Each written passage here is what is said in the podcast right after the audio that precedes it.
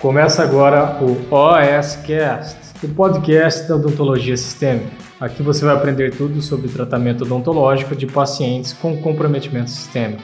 Com vocês, Pamela Pérez. Olá, Doc! Tudo bem com você? Hoje a gente vai fazer mais um vídeo do hashtag Pamela me ajuda. Como é que funciona isso? Eu pego os comentários directs, mensagens, e-mails, enfim, que eu recebo de colegas que, que, que têm dúvidas sobre atendimento dos pacientes que eles estão atendendo no momento, e aí eu trago aqui, compartilho essas dúvidas e respondo. Então isso ajuda o colega que me mandou o direct e também te ajuda, né? Porque a dúvida de um colega possivelmente também pode ser a sua dúvida e tem muita pergunta boa aqui. E aí, ó, eu já deixo aqui se você quiser que eu te ajude com o caso clínico, se você tem alguma dúvida, algum medo, deixa aqui embaixo nos comentários com a hashtag Pamela Me Ajuda, que aí, se vocês curtirem esse tipo de vídeo, a gente faz novos episódios do Pamela Me Ajuda, beleza? Então vamos lá, Doc. E se é a primeira vez que você tá aqui no YouTube ou no Instagram, no Facebook, enfim, primeira vez que você tá me vendo, meu nome é Pamela Pérez, eu sou especialista no atendimento de pacientes com alterações de saúde, Doc. E a minha missão é realmente te ajudar, e por isso que eu tô nas redes sociais, para criar conteúdos que ajudam você, dentista, a atender pacientes com problemas de saúde, com muito mais segurança, muito mais resolutividade, que você não deixe de fazer o seu procedimento, um implante, uma endo, uma horta, enfim, qual a sua especialidade ou mesmo a clínica geral, só porque o paciente tem uma alteração de saúde, ou porque ele toma vários medicamentos, ou porque ele está descompensado. Então, exatamente é o objetivo. E aqui, hoje, nessa versão, né, no segundo episódio aí do Pamela Me Ajuda, eu trouxe sete perguntas, tá? Sete perguntas uh, relacionadas a vários temas. Então, hoje a gente vai falar sobre tratamento endodôntico em gestante, a gente vai falar sobre anestésicos para pacientes cardiopatas, a gente vai falar sobre RNI, né, os fatores de coagulação, também sobre profilaxia antibiótica e também sobre doença de BC, perdão, a síndrome de BC, que é uma alteração bem importante bem, é, deixa o paciente bem estável e é legal a gente saber sobre isso, fechou? Então fica aqui comigo até o final desse vídeo para a gente responder aí essas sete dúvidas. E vamos começar então já com a nossa primeira dúvida, que é a dúvida da Thaís. E ela fala assim tem alguma contraindicação de uso de super direta, Thaís, né? Vai no talo. Pô, Thaís, me dá um bom dia, uma boa tarde. Oi, Pamela, pergunta se eu tô bem. Eu tô bem, mas pergunta. Enfim, tem alguma contraindicação do uso de formocresol em gestantes como medicação intracanal? Beleza, então ela tá perguntando se dá ou não para usar formocresol em paciente gestante. Bom, vamos lá então, tá, é, Thaís? Endo não é assim a minha maior especialidade enfim, mas o que eu sei, né? Estudando, pegando a bula dos medicamentos do formocresol, de todas as bulas que eu pesquisei na internet do consultório, enfim, nenhuma delas me falou que existia uma contraindicação para o uso do, do formocresol para gestantes. Mas a gente vai abrir uma aspas bem grande aqui. Por quê? Já existem vários estudos, né, várias comprova comprovações científicas que esse composto, o formocresol mesmo por si só, ele é uma substância, né, que é uh, tem efeitos tóxicos locais e sistêmicos. É uma substância que é mutagênica e carcinogênica, ou seja, causa mutação e pode causar, causar câncer. Logicamente que a gente tem isso numa situação que uma pessoa fica exposta ao formocresol, certo? Que o formocresol ele tem uma origem dos formaldeídos. Então qualquer formaldeído, doc, é um produto muito tóxico, é um produto químico tóxico que é citotóxico, é tóxico para as nossas células, tá certo? Então assim, já existem várias é, não só várias, é, ah, digamos assim, pesquisas na literatura em relação a esse produto químico, como também várias escolas, faculdades, vários professores, aí, grandes mestres da endodontia, que nem utilizam mais o formocresol exatamente por causa disso. Só que a gente ainda não tem assim muitos estudos, pelo menos não do que eu pesquisei no PubMed essa semana, relacionados assim diretamente com o uso de formocresol ou mesmo formaldeído em gestantes, tá, doc? Então, por mais que a gente tenha uma bula que, que não dê ali na bula contraindicações para gestante, não proíbe o uso, e ao mesmo tempo que a gente tem pesquisas dizendo os efeitos nocivos do formocresol, a gente não tem uma coisa que afirme que o formocresol ali em pequena quantidade, né, não aquela coisa embebida, só aquela gase com cheirinho, né, do formocresol num dente localmente ali, pouca quantidade, só por aquele período, causaria um dano imenso à gestante ou mesmo ao feto, tá legal? Então isso que eu posso te responder, certo? Não dá para dizer no caso do formocresol que não causa causa nenhum mal, também não dá para dizer que tá tudo bem utilizar. Então, a minha sugestão para você é o seguinte: eu não vou ficar entrando nos méritos de medicação intracanal aqui, porque é um, é um, digamos assim, um assunto bem espinhoso e não é a minha área, não é a minha maior expertise. Mas lembra que a gente tem várias opções de outros medicamentos intracanal. Então, às vezes vale a pena você pesquisar outras, é, outros tipos de medicamento em vez do farmacresol, especialmente se a gente está lidando com uma gestante e para qualquer outro tipo de paciente. Só que uma coisa que eu posso te dar certeza absoluta é o seguinte. Pamela do céu, só que eu trabalho no SUS. A única coisa que eu tenho aqui é fermocresol. Então o que, que eu vou fazer? Eu vou dispensar a minha gestante, porque como é que eu vou fazer um curativo endodôntico que só tem fermocresol? Isso pode causar algum dano? A gente não sabe ao certo.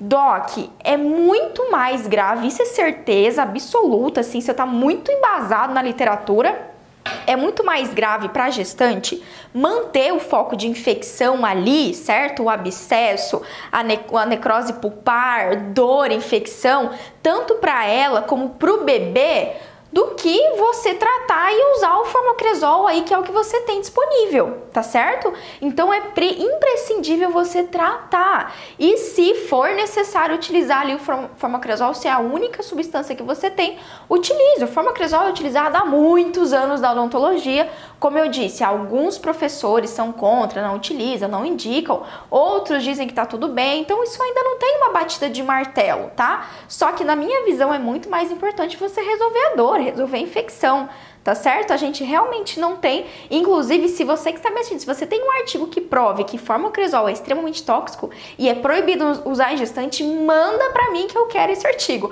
Porque olha, o que eu busquei no PubMed, todos os tipos de descritores que vocês podem imaginar, para tentar identificar isso, e não só no PubMed, no, no Lilacs, outras, outras plataformas aí de pesquisa científica, eu não encontrei muita coisa não, Doc. Então, certo? Para mim, vale muito mais, sim, atende, use o farmacresol se for preciso e controle a infecção do paciente, porque isso é o que realmente vai importar. O que tem na literatura que mostra que causa dano para o feto, que pode ter parto prematuro, que pode ter, o bebê pode nascer com baixo peso, é quando a mãe tem uma infecção, um foco de infecção.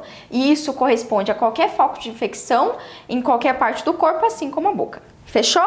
Então essa aí é a minha resposta, né? Mais ou menos em cima do muro para você, mas é a melhor resposta que eu posso te dar e a mais sincera. Fechou? Vamos então para nossa segunda pergunta, que é a pergunta da Fernanda. Vamos lá, ela fala assim: Bom dia, Pamela. Bom dia, Fernanda. Viu? A Fernanda me deu bom dia, tá, Thaís? Me manda um bom dia da próxima vez. Vamos lá. Tem uma paciente que tem prolapso cardíaco. Tenho que fazer extração de dois dentes dela.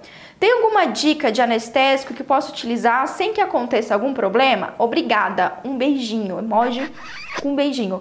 Fer, beijo para você também. E ó, é uma excelente pergunta, tá? Mas aí, como que eu já posso te responder, tá? A primeira coisa que eu quero que você tenha em mente, guarde essa frase. Não leva tudo ao pé da letra, tá? É muito importante o dentista entender a gravidade das patologias que o paciente tem. Vamos lá que eu vou explicar. Primeira coisa que a gente tem que entender aqui, e talvez essa seja a sua dúvida, o que, que é um prolapso cardíaco, Pamela? Puta merda, chegou para mim lá o encaminhamento do médico, paciente fulano tem prolapso cardíaco, e eu não cargas d'água, o que, que é isso? O que, que é prolapso cardíaco?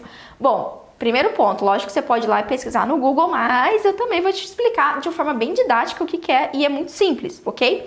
O prolapso cardíaco também, o nome leigo, digamos assim, aquele nome que o paciente vai te falar é o tal do sopro, tá? O sopro, ai doutora, tem um sopro no coração, prolapso cardíaco ou prolapso da válvula mitral ou também síndrome de Ballow tá? Todos esses são sinônimos, é tudo a mesma coisa.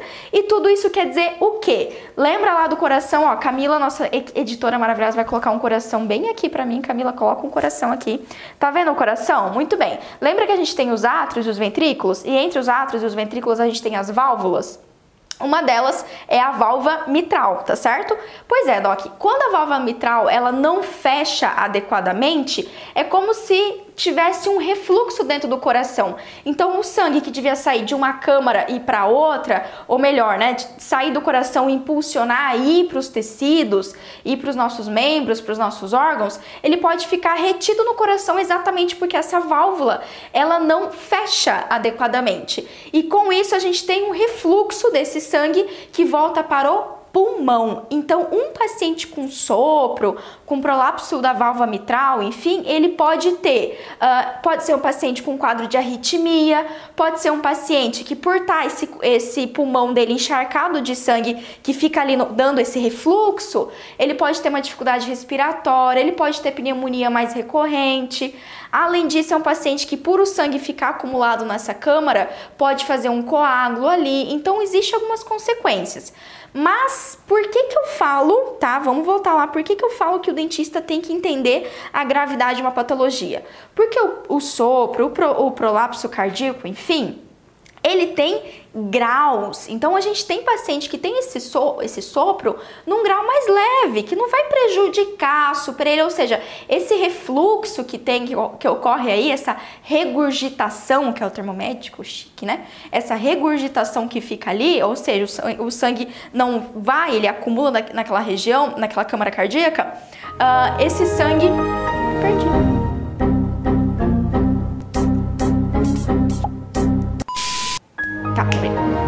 Isso pode ser leve, isso pode ser uma coisa que não comprometa o paciente, ou seja, o paciente ele anda de bicicleta, ele dança, ele namora, ele passeia, ele chegou no seu consultório, tá tudo bem, ele é saudável, ele respira bem, ele não tem uma arritmia, ele não tem uma alteração no coração ou pode ser um prolapso cardíaco grave. Como que eu vou saber? Esse é um paciente que, se ele for subir duas, dois graus de escada, ele tá cansado, porque o coração não está conseguindo bombear sangue suficiente para os músculos, para os tecidos. Além disso, o pulmão dele pode estar tá ali encharcado, pode ainda ter tá recebendo sangue ali. Entendeu, Doc? Então ele não está fazendo uma troca gasosa adequada. E aí meu paciente, ele vai sentir falta de ar, às vezes a saturação de oxigênio dele vai estar tá diminuída. Olha aí porque você tem que usar o oxímetro.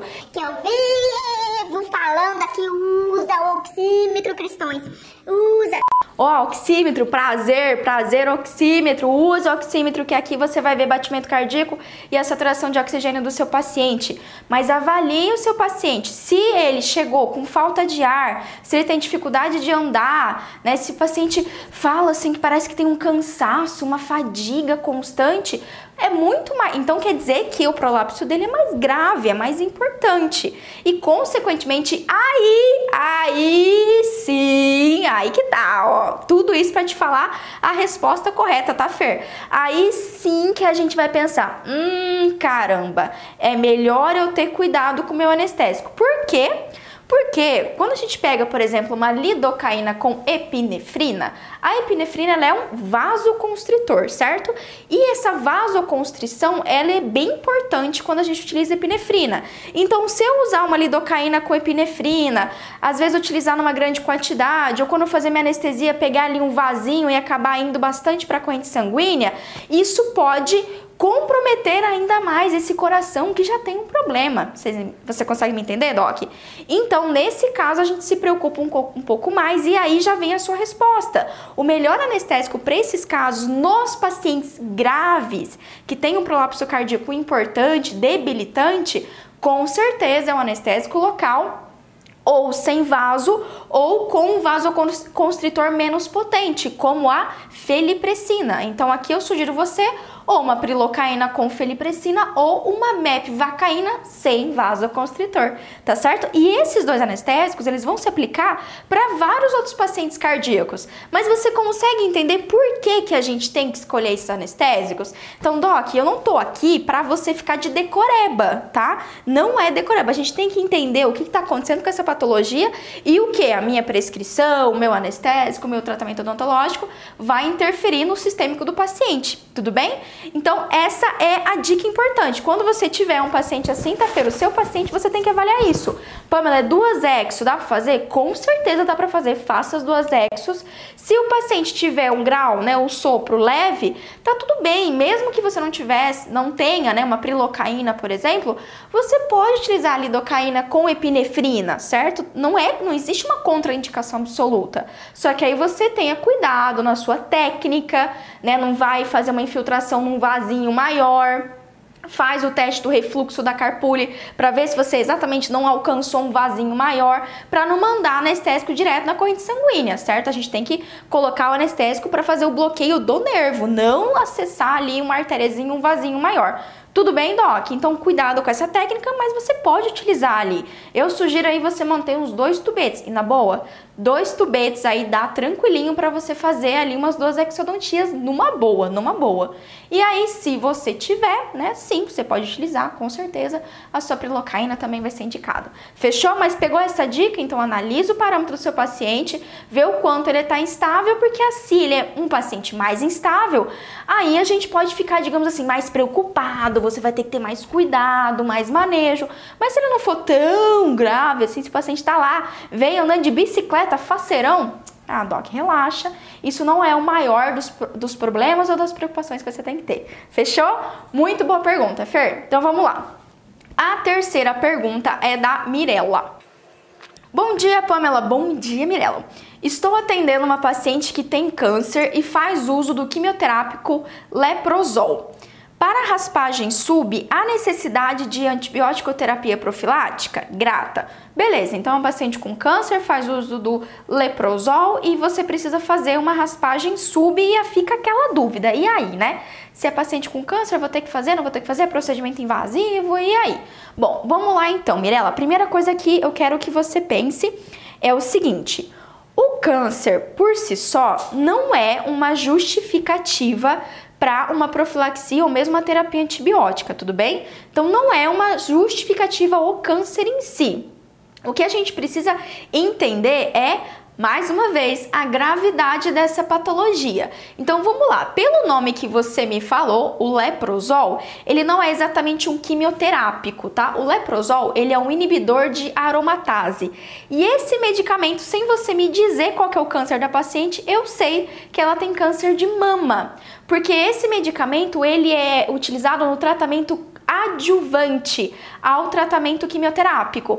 Então esse medicamento ele inibe a, o estrogênio, a quantidade de estrogênio. Então tem alguns cânceres de mama que estão ligadas a um excesso de estrogênio, ao hormônio estrogênio. Então como essa medicação ela age inibindo esse hormônio, consequentemente ela reduz o câncer de mama, ajuda ali, né? É adjuvante. Então é parceiro, vai, vai utilizar dentro da terapia com quimioterápico ou com radioterapia, não sei. Aí você não deixou claro aqui para mim, né? Mas entende? Então aí já dá uma ideia, já dá uma ideia legal. Então, se ela só estiver utilizando esse medicamento, pode ser que o tumor dela não seja tão grave, né? Não tem uma metástase, não é tão invasivo, tá legal? Olha que massa, né? Quando a gente analisa os medicamentos do paciente. E não é exatamente um quimioterápico, né? Ele tem, ele é utilizado durante a quimioterapia ali no coquetel medicamentoso, mas ele não é exatamente um tipo de quimioterápico que vai agir diretamente na célula cancerígena. Não, ele vai é, agir junto.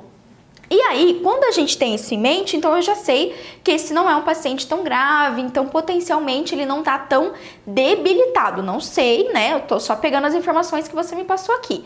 Só que o que, que depende, né? Uma vez que você sabe que é um paciente com câncer de mama e ele tá fazendo uso dessa terapia hormonal para tratar provavelmente o câncer, Quando que eu vou fazer profilaxia antibiótica, né? Eu preciso fazer uma raspagem subgengival. É um procedimento invasivo, é um procedimento que tem, logicamente, vai é, trabalhar, né, digamos assim, atuar numa região que provavelmente está cheia de bactérias, de placa bacteriana e tudo mais que você já sabe.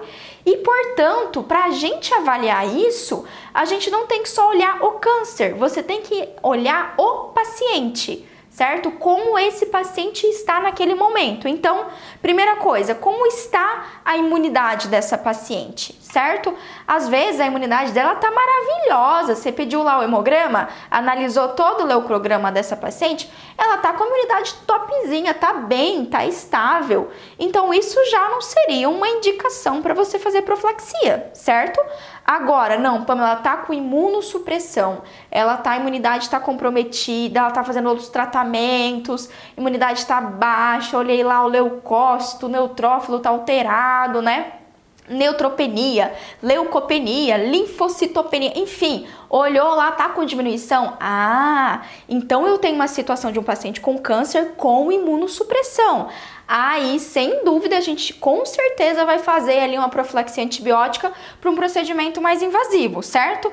Outra coisa também que você tem que levar em consideração, e isso já aconteceu comigo, eu já tomei essa abordagem, mesmo um paciente com imunidade baixa, nem sempre a gente precisa fazer uma profilaxia antibiótica. Por quê? Também vai depender do seu procedimento, certo? Então, é um procedimento, é uma raspagem, onde aquela região você já iniciou, já orientou a paciente com uma escovação correta, certo? Então, se a paciente já está escovando, se você já instituiu ali o uso de uma clorexidina, a gente tem que lembrar que a clorex ela é um antisséptico que tem ação antibacteriana e antifúngica. É um puta do medicamento que assim controla muito a proliferação bacteriana. Então, ao meu ver, essa paciente, se a imunidade dela estiver boa, ou mesmo ali não tão boa, ela tá com uma leve, né, leve imunossupressão, eu pensaria, bom, vou orientar primeiro essa paciente para ela escovar bem os dentes, para ela fazer um bom controle de placa, utilizar a clorexidina, então isso já vai diminuir a inflamação local, porque aí quando eu fazer a raspagem, a chance, né, ali de uma bacteremia é muito menor. E é isso que a gente tem que levar, lembrar, é, ter em mente também Uh, quando a gente pensa na profilaxia, né? Porque assim, Doc, qual que é o objetivo? Por que, que eu tô colocando uma, digamos assim, uma bombinha de antibiótico dentro do meu paciente? Qual que é o objetivo maior da profilaxia antibiótica? É a gente diminuir a bacteremia, ou seja, aquela bactéria que está alojada na gengiva, no periodonto, não ir com grande quantidade para a corrente sanguínea. Bacteremia é quando a bactéria migra do, do local ali, né, seja do dedo ou do dente, e vai para a corrente sanguínea e chega nos órgãos que são mais importantes. Então, se a bacteremia for muito grave, consequentemente, eu posso ter um paciente, inclusive em sepse, né? Eu posso ter uma desestabilidade do quadro. Agora, se eu já tenho controle de higiene, o controle de placa bacteriana, mesmo que o paciente tenha ali um acúmulo de tártaro, enfim, eu já diminui muito a chance de bacteremia. Então, quando eu diminuo a chance de bacteremia antes mesmo de eu fazer uma raspagem, a chance de ter é, no caso, né, essa bacteremia importante ou o paciente piorar o quadro de saúde dele é muito menor, tá certo? Então nem sempre a gente vai precisar, lógico, imunossupressão, paciente complicado, com muita infecção, não tá controlando placa e tudo mais, possivelmente aí seria uma indicação. Fechou? Mas conseguiu pegar? Sempre lenta em mente qual é o objetivo que você quer, por que, que você está fazendo essa profilaxia, como está a imunidade do seu paciente ali, certo? Naquele momento, a avaliação dos exames laboratoriais mesmo, e também como que é o nível de higiene do paciente, o tipo de procedimento que você pretende fazer. Fechou? Muito bem, Mirella, muito boa a sua pergunta. Vamos para nossa terceira pergunta também, que é uma pergunta muito... Le... É, terceira não, né? Quarta pergunta, que é uma pergunta muito boa que é a pergunta do Pedro. Ele fala assim: Oi Pamela, adorei seu vídeo sobre pacientes que fazem uso de anticoagulantes e me surgiu uma dúvida. Que bom que você gostou, Pedro, legal. Então era já algum vídeo meu sobre anticoagulante, fechou. Se esse RNI, razão normatizada internacional, enfim, o RNI ele é um parâmetro do tempo de protrombina, se esse RNI foi maior que 3 e o médico não puder suspender o uso do fármaco, Qual a medida a ser tomada? Muito legal essa pergunta, gostei, Pedro. Bom, só para te ambientar aqui, tá, Doc? O RNI, ele é um valor que a gente tem dentro do tempo de protrombina. O tempo de protrombina é um dos fatores de coagulação, então a gente solicita ali esses exames para avaliar um paciente que faz uso de anticoagulante e, consequentemente, você vai ter esse número. E provavelmente nesse vídeo eu falei que o RNI3 ali é geralmente é um valor limite para você fazer o procedimento odontológico invasivo sem necessidade de suspender nenhum medicamento, certo? Geralmente o RNI num paciente que não toma anticoagulante, doc, ele é 1, tá? E aqui um paciente que toma anticoagulante, naturalmente, obviamente, ele vai aumentar e isso é esperado. Bom, vamos lá então. Uh, qual que é a medida que pode ser tomada? Pedro, primeira coisa que eu te falo aqui pelo que você me falou. E segundo, ó, tem muito embasamento na literatura para te responder isso. É o seguinte, cara, tá com RN3, precisa fazer uma raspagem, precisa fazer uma exo, não tem que suspender, manda ver. Olha só, Uh, tem um artigo que foi publicado pela professora Alessandra Souza. Eu tive prazer imenso de conhecer, pessoa maravilhosa.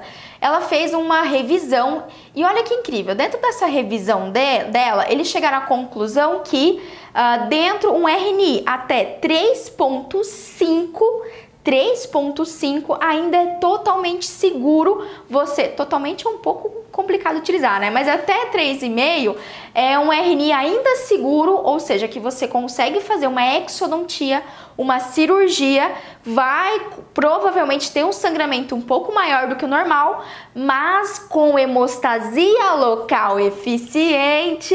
Ah, salva de palmas para hemostasia local eficiente com hemostasia local eficiente, você consegue fazer o procedimento sem o paciente ter uma hemorragia, beleza? Inclusive, ó, a Associação, Associação Britânica de Cirurgiões Bucomaxilofacial já considerou RNI4 seguros. E assim, eu já li artigo já, olha só, falando RNI 4,5. O que, que isso quer dizer, Pedro? Não estou dizendo que o paciente não vai ter um sangramento maior. Um RN2, 3, 3,5, 4 mesmo, vai ser um tipo de procedimento que você vai ver que vai ter um sangramento um pouco maior. Mas geralmente só com uma hemostasia local eficiente, seja com sutura, crioterapia, a sua técnica anestésica legal. Então, eu sugiro nesse caso, faz o bloqueio e faz uma anestesia local gengival para fazer uma uma vasoconstrição local ali. Isso ajuda bastante em todo esse processo, certo? E ainda assim, se nada disso funcionar, você ainda tem os medicamentos hemostáticos, que é um excelente recurso que você também tem que ter no consultório. Então, se é um paciente que é anticoagulado, o RNI dele pode ter 2, pode estar 2,5, 3, 3,5, 4, enfim. A literatura mostra aqui que até 3,5 é é seguro, você pode fazer e não há necessidade de suspender o medicamento. Então, se o médico falou: Não, eu não vou suspender nenhum anticoagulante. Tudo bem, segue a vida, maravilhoso. Você prepara todo o seu arsenal ali de hemostasia local, prepara, porque se precisar já tá tudo pronto. Agora, ó, é, inclusive, a, o British, Brit, vamos lá, uh, vamos lá. British Dental Journal, em 2017, publicou um artigo muito bom falando exatamente é, sobre pacientes que utilizam anticoagulantes da nova geração. E olha só que loucura, eles passam um artigo inteiro falando várias coisas e eles nem citam RNI. O que eles classificam aqui, o, o, o, que, digamos assim, eles considerariam a suspensão do medicamento é mais relacionados ao tipo de procedimento. Então, por exemplo, ó, para eles, um procedimento cirúrgico menor, que geralmente é os procedimentos que a gente faz, tem um baixo risco de sangramento. Então, por exemplo, se você vai extrair menos de três dentes de uma vez só, tá? Se você vai fazer uma incisão, uma drenagem de abscesso dentário, intra ou extraoral, ele já deixa bem claro aqui, não precisa interromper dose nenhuma. O que ele sugere para você, que é muito bom, é uma dica legal, é que assim, digamos que o paciente faz uso do anticoagulante de manhã cedo.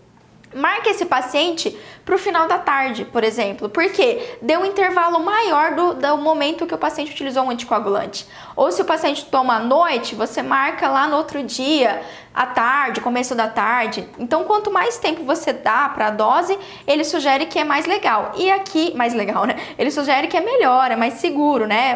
Pra gente é mais confortável fazer o tratamento odontológico. E aí ele só sugere também medidas hemostáticas locais, ou seja, o parâmetro que ele dá. Três dentes de uma vez ele não considera um procedimento maior, cirúrgico maior, segundo o jornal britânico dental aqui em 2017. Então, assim, pode ficar tranquilinho, desencana, mesmo que o paciente chegue a 3,5 aí, segundo a literatura, você pode fazer o procedimento tranquilamente, só que você tem que fazer essa hemostasia mais eficiente, aí tem mais cautela, mais cuidado. Pamela, mas aí eu pedi pro paciente para suspender o anticoagulante e ele suspendeu. Fiz errado?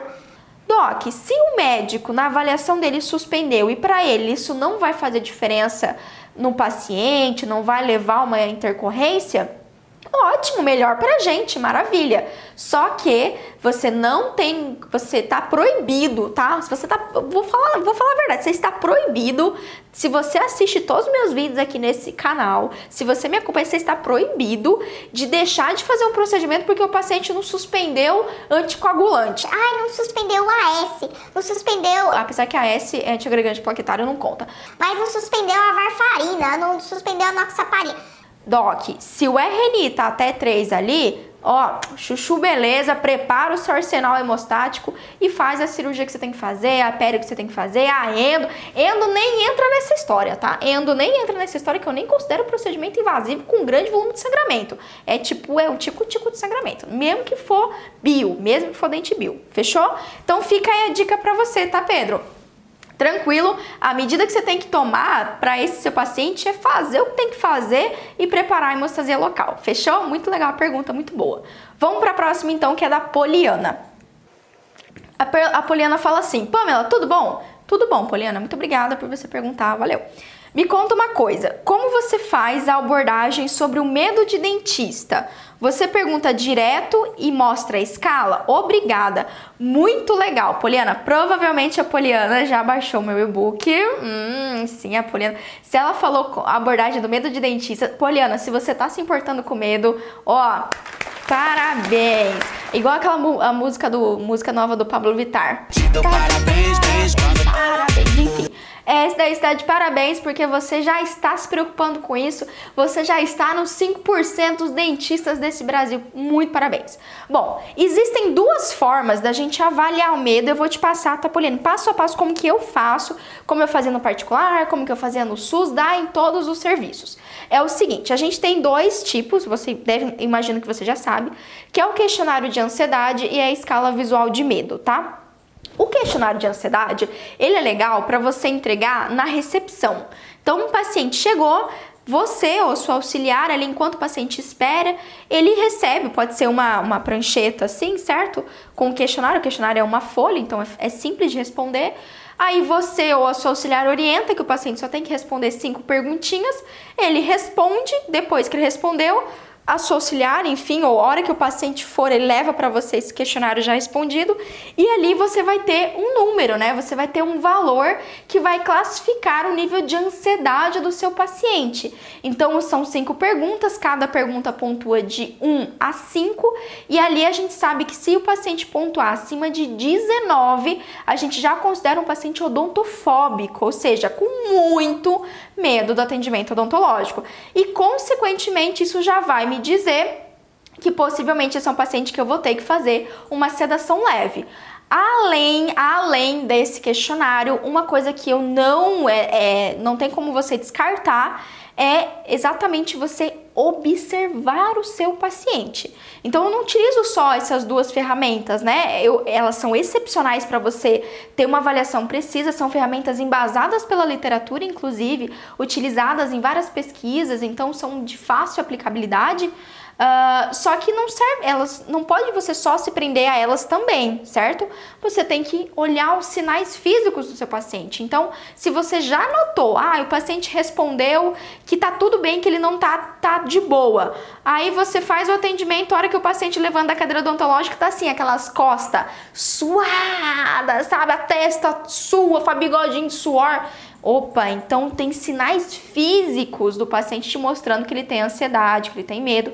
Então eu sempre utilizo esses dois, esses dois parâmetros. Então, independente da escala que eu utilizar, eu sempre observo e presto atenção no meu paciente. Além do questionário de ansiedade, o outro tipo é a escala visual de medo. E a escala visual de medo, ela eu vou deixar a Camila, Camila bote aqui, escala visual de medo muito lindinha. Essa escala visual de medo eu mesma criei a partir da escala visual de dor, utilizada em enfermagem há muitos anos também. Então, essa daqui você, no momento ali da, da anamnese, você conversou com o paciente, viu, viu o histórico de saúde do seu paciente e tudo mais, você entrega para ele a escala visual e pergunta, né, seu João, é, eu, vou, é, eu quero que o senhor olhe essa escalinha e o senhor me fala assim, em relação a, ao senhor vir para o tratamento odontológico, né, o senhor, imagina assim, o senhor fazendo, tirando um dente ou fazendo uma limpeza, eu gosto de dar exemplo, sabe, Doc?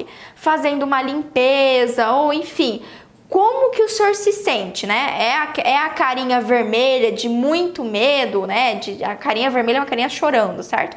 Ou ali é a carinha verde, né, que pontua zero, ou seja, o senhor fica super tranquilo para esse atendimento. O legal dessa escala, eu gosto dela porque ela é aplicável para crianças, então dá para você utilizar em pediatria e também para aquele paciente que não tem tanta instrução, ela é muito, é, digamos assim, é muito visual, colorida, então é simples do paciente entender, tá certo? Mas da mesma forma, aí ele olhou essa escala visual, deu uma nota, se a nota tá tendendo ali para carinha laranja, né, de 6, 7 para cima, então aí com certeza eu já tenho em mente, possivelmente vou ter que sedar o paciente mas analisando os sinais físicos dele. Beleza, Doc?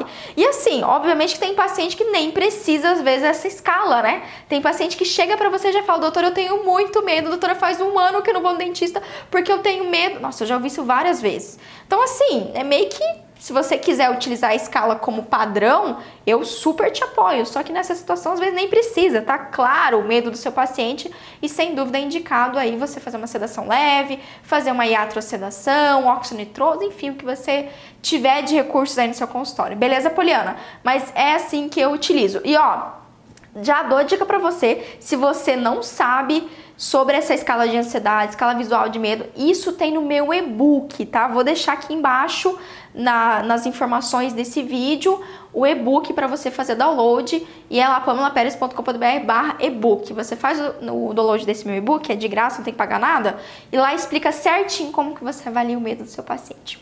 Chuchu, belezinha. Muito bem, Poliana, fechou? Tirei a dúvida, então seguimos em frente. A sexta pergunta é da Jéssica. Pam, boa noite. Hum, boa noite, meu nome, meu apelido de infância, Pam. em caso de restauração de resto radicular, você indicaria profilaxia antibiótica? Então, é que até tá o print aqui para você que é um diálogo, né? Ela perguntou primeiro assim, né? Se preciso extrair um resto radicular, né? Uma raiz residual, tem que fazer profilaxia? Só isso é difícil dizer, né? Até porque, lembra que a gente já, já falei para você sobre profilaxia? No, lá na pergunta da, da Poliana, acho que foi, não lembro agora. É, então, assim, não, não, né? Não é indicação. Aí eu perguntei qual, né? Depende do caso clínico do paciente. Só exodontia não justifica nem um pouco, ok? Qual que é o caso clínico, né? Aí ela falou assim: é, paciente mulher de 45 anos, apenas com hipotireoidismo. Beleza, aí agora eu vou ter responder, né, Pamela? Mas é um paciente com uma alteração de saúde. Não é melhor a gente fazer uma profilaxia antibiótica nesse paciente? Vai que dá treta, né?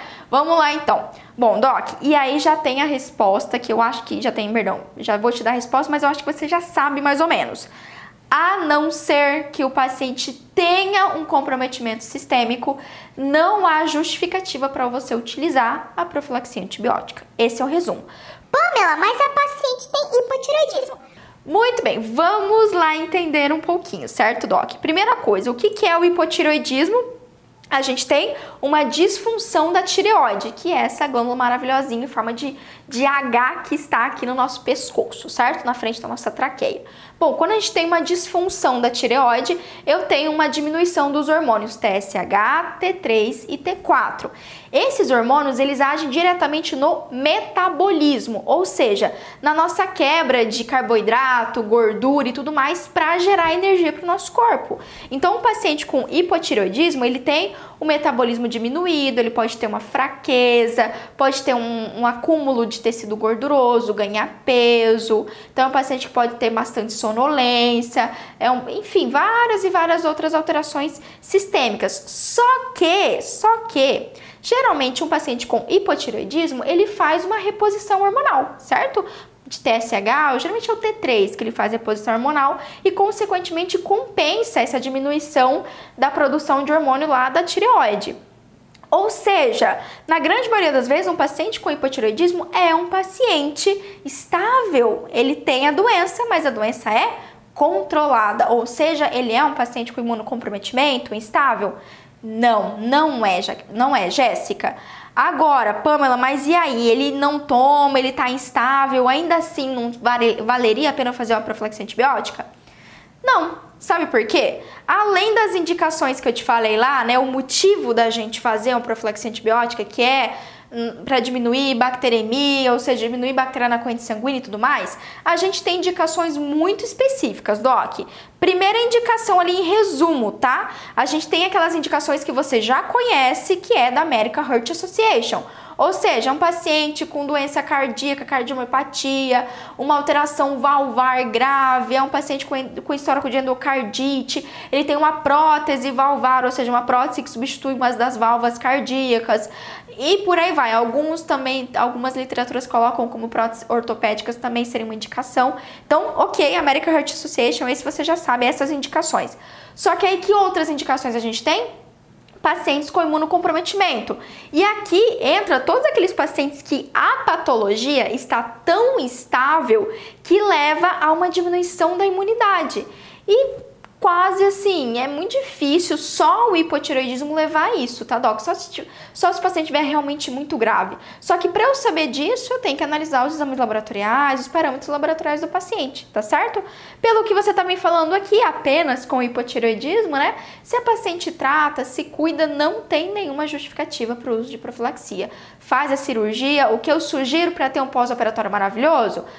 Orientar sempre um pós-operatório, uma higiene correta, uso da clorexidina se for necessário, ou de algum outro antisséptico, antisséptico bucal, enfim, tá? Mas não tem justificativa. E eu espero que você tenha entendido mais ou menos o porquê, tá, Jéssica? Não só Jéssica, mas você, tá, Doc? Só uma alteração de saúde não justifica, muito menos só um procedimento. Eu já fiz procedimento assim, com doença periodontal, abscesso, bolsa, em pacientes que tinham alteração de saúde, mas por essa alteração de saúde não levar ao imunocomprometimento, eu não fiz nenhuma profilaxia antibiótica. Fechou? Combinado? Muito bem. E vamos então para nossa última pergunta, que é a pergunta da Thaís. E, ó, se prepara, se prepara que aqui a, a pergunta tá boa. A pergunta tá boa e vamos mandar ver então. Vamos lá. Ela falou assim: "Pamela, me ajuda, por favor". Vamos lá, Thaís. Vou atender uma paciente que tem síndrome de BC e agora vai precisar fazer um transplante de medula por estar com uma mielodisplasia, ou seja, isso é um paciente grave. Uh, só me passaram um caso, não vi a paciente ainda, mas sei que ela anda de máscara porque está sempre com as taxas alteradas. Eu imagino que taxas alteradas deve ser as, uh, o parâmetro laboratorial, certo? Eu, eu só vou fazer o tratamento básico, restauração e profilaxia, que não tem nada de básico, tá bom? Isso é muito importante. Mas me preocupo com a raspagem. Ela faz exame toda semana, alguma taxa, ou seja, algum parâmetro né, laboratorial, me impede de fazer a limpeza, né, essa raspagem? Thaís, muito boa pergunta. E aí eu já vou te dar assim uma resposta matadora. Se algo te impede, nada te impede, nada deve te impedir, mulher, de resolver esse paciente. Temos em mente, primeira coisa que você tem que ter em mente. Vamos lá, vamos lá. Esse é um paciente que vai para transplante. Se é um paciente que vai para transplante de medula, ele tem que estar tá assim, ó, zero, zero, nenhum, nenhum foco de infecção odontológica, na, infecção odontológica ou qualquer outro tipo de infecção. Nada, nada. Ele pode estar com uma unha encravada, de verdade. Não pode estar com uma unha encravada, Doc. Então aqui isso já nada impede. Se o paciente vai para implante, o que a gente vai fazer é adequar o nosso atendimento ali, com certeza, mas a gente tem que resolver, a gente tem que controlar o foco de infecção, fazer restauração, fazer ali a profilaxia, fazer a raspagem. Se tivesse exo, né, extração odontológica, endo, fazer tudo isso e resolver tudo isso antes do paciente para implante. Sabe por quê? Olha, esses tempos atrás eu tive uma reunião com uma equipe que trabalha no hospital daqui. Nossa, não vou dar nome aos bois, não há necessidade, mas era uma equipe de enfermagem que estava sofrendo muito nesse hospital de referência aqui no nosso estado, porque muitos pacientes chegavam, olha a gravidade disso. Muitos pacientes chegavam, conseguiam um transplante, que é uma das coisas mais difíceis que a gente tem no Brasil, demora bastante, é muita burocracia. Quando chegou, conseguiu o órgão, ia para transplante, tava sem o laudo odontológico, sem autorização, não tinha passado pelo dentista, tava com a boca cheia de foco de infecção. Sabe o que, que acontece se um paciente está com a boca cheia de infecção e vai para transplante? Ele não vai. Basicamente é isso, Doc. Ele não vai, ele perde o fígado, ele perde o rim, ele perde o órgão tão importante para ele, porque ele tem infecção local, ele tem uma infecção bucal. Isso é muito grave. Isso leva à rejeição do órgão. Ou melhor, ou melhor não, né? O pior, como um paciente para fazer o transplante, a imunidade dele tem que estar tá lá embaixo, é, é uma imunidade induzida, né? Uma imunossupressão induzida um simples, uma ali, ó, você fala sua restauração, a simples carizinha, a simples pulpite, a simples doença periodontal pode levar a um quadro grave de infecção e pode levar o paciente a óbito. Isso é muito, muito grave, doc, de verdade. Então, nada te impede, Thaís. Eu sei que o caso é complicado, é, mas você tem que fazer, realmente tem que atender esse paciente e fazer tudo o que for preciso. Às vezes pode ser mais radical, é, Pamela, às vezes pode ser mais radical. Mas o mais importante agora é a vida do paciente que está em jogo e ele tem que passar por o período de transplante com tranquilidade, com sucesso e nada pode impedir isso, tá? E aí, eu sei que tem outras coisas importantes que você tem que saber aqui desse caso, tá? Mas então já dei aquela resposta matadora. Vamos lá. O que você precisa saber também é sobre a doença de PC, de BC que talvez você não tenha ouvido falar. Doc, essa é uma doença autoimune onde a gente tem uma inflamação crônica de todos os vasos, uma vasculite, beleza? Então, esse paciente, como ele tem essa inflamação crônica vascular, ele pode fazer várias feridas na boca, digamos assim que ele tem um, uh, um vaso que pode se romper com facilidade. Então o paciente tem lesão de pele, problema, problema ocular, é, ele tem várias feridas bucais e genitais, então isso é muito variável, depende de como a doença do paciente está, certo? Então, por ser uma doença autoimune, tem hora, tem momentos que ela agudiza e tem momentos que ela tá tranquila. E aí também pode atingir articulação, tecido nervoso, trato gastrointestinal e por aí vai. Qual que é o problema que não ajuda muito aqui, né, Thaís? Mas eu vou te ajudar nesse caso. É o seguinte, como essa doença, ela é essa doença autoimune, tem tudo isso, geralmente o tratamento dessa doença é com corticoides e com imunossupressores, certo? Ou seja, o corticoide, o imunossupressor, vai fazer com que tenha uma diminuição da imunidade, porque basicamente doença autoimune, a imunidade do paciente está tipo. É, tá fazendo aquela bagunça essa imunidade do paciente. Tá, tá, tá lutando contra si mesmo, digamos assim, né? Do nada, despiroca a imunidade do paciente e ele tá causando mal, um prejuízo para si mesmo. Então a gente reduz essa, esse, essa imunidade aí ouriçada, digamos assim, com corticoide, com imunossupressores, para o paciente ter qualidade de vida vida, tá certo? Só que qual que é o problema disso? E inclusive tem relatos já na literatura que mostram pacientes que fazem uso de imunossupressores ou mesmo corticoides por longo período pode levar a quadros de mielodisplasia. Mielodisplasia, que é o que ela falou aqui, é quando a gente tem uma alteração na medula óssea, ou seja, a medula óssea ela começa a se tornar incapaz, ela começa a ter dificuldade de fabricar novas células sanguíneas, ou seja, eritrócitos, leucócitos e plaquetas. Então, um paciente com mielodisplasia, ele é um paciente é um paciente que vai ter anemia, é um paciente que vai ter imunidade baixa, é um paciente que vai ter plaquetopenia geral, geral. Então ele já estará assim. E um paciente com mielodisplasia, se não, geralmente em casos mais graves, a única solução é o transplante de medula. Olha que coitado, né? A gente é muito triste isso ter isso do paciente, que tem uma doença autoimune, teve que fazer um tratamento e não, não, não sei se aconteceu isso, né? Mas tem relato na literatura que o próprio tratamento com corticoide, imunossupressor, leva ao quadro de redução da produção das células sanguíneas da medula. Tenso, né? Sim, realmente é tenso. Só que assim, Thaís, o que, que eu vou te dar de dica? Guarde isso daí, tá bom? Primeira coisa que você tem que entender é que esse paciente, a hora que você pedir exame, ele vai ter o que a gente chama de pancitopenia. Esse vai ser um paciente que a imunidade vai estar tá baixa, vai ser possivelmente um paciente anêmico e a plaqueta vai estar tá baixa também. Então é um paciente que uh, realmente vai ter uma dificuldade de cicatrização, é um paciente que pode ter um sangramento maior durante o seu procedimento. Então, para qualquer procedimento que você for fazer, incluindo a raspagem, você vai analisar todos os exames laboratoriais desse paciente, dá uma olhada geral no hemograma sem dúvida nenhuma, tá certo? Além do hemograma também olhe o coagulograma, porque quando pacientes têm alterações é, em, na medula óssea, também pode ter variações dos fatores de coagulação, pode ter redução deles, certo? E aí, uh, muita atenção, verifica como que tá. E esse é um tipo de paciente que você tem que atender com suporte médico, né? De preferência em ambiente hospitalar. Então tem que ter uma avaliação multidisciplinar desse paciente. Você tem que fazer tudo tem que ser feito, mas com cautela, com cuidado, sem dúvida nenhuma. Esse é um paciente que antes de mais nada, você antes de você fazer restauração, profilaxia, você falou profilaxia, né? top. Já começar com profilaxia, full mouth disinfection ali, descontaminar a boca do paciente, diminuir ao máximo a inflamação, possível orientar demais esse paciente.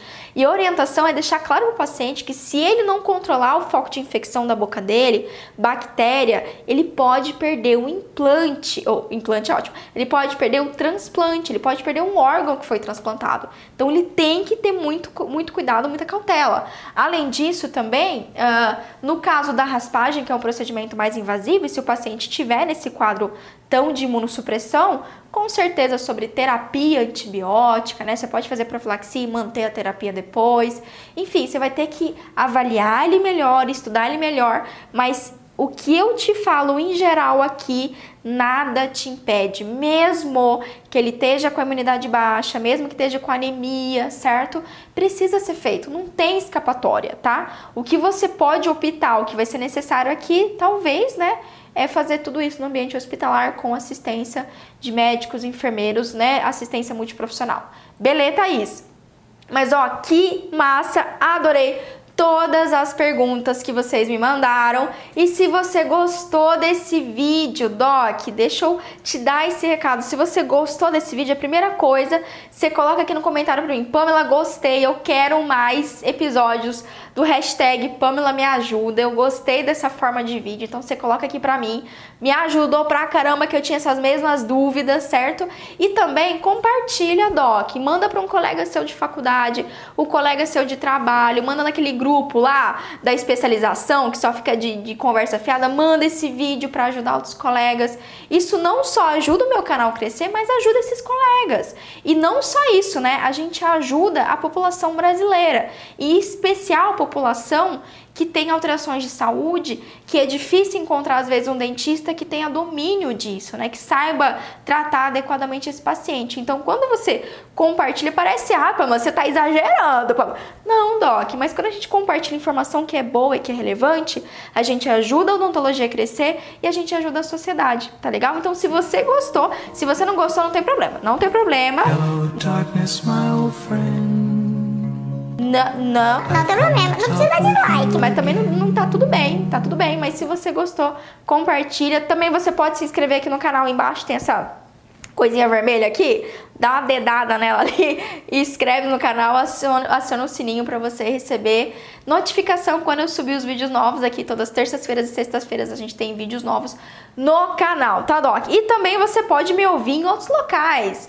Você pode me ouvir no podcast, pois é, ó, todos os vídeos do canal estão na versão áudio em podcast no Spotify Podcast Addict, iTunes, Google Podcast, enfim, tem vários, tem vários.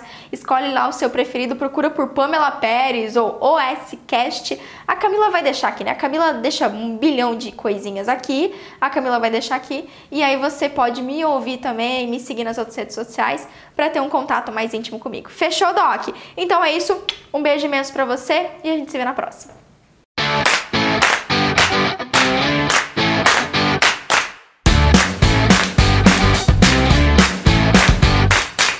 Você ouviu o OSCast, o podcast da odontologia sistêmica. Se você gostou desse episódio, tem muito mais nas nossas redes sociais. Siga-nos no Instagram, arroba Pamela P. Pérez, e no nosso canal do YouTube, Pamela Pérez. A gente se vê na próxima. Um abraço, até mais.